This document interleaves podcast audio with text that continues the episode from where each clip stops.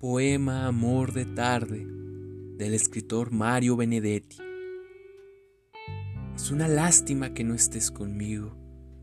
Cuando miro el reloj y son las cuatro y acabo la planilla y pienso diez minutos y estiro las piernas como todas las tardes y hago así como los hombros para aflojar la espalda y me doblo los dedos y le saco mentiras. Es una lástima que no estés conmigo cuando el reloj y son las cinco. Y soy una manija que calcula intereses, o dos manos que saltan sobre cuarenta teclas, o un oído que escucha cómo ladra el teléfono, o un tipo que hace números y le saca verdades. Es una lástima que no estés conmigo cuando miro el reloj y son las seis podrías acercarte de sorpresa y decirme, ¿qué tal? y quedaríamos yo con la mancha roja de tus labios, tú con el tizne azul de mi carbónico.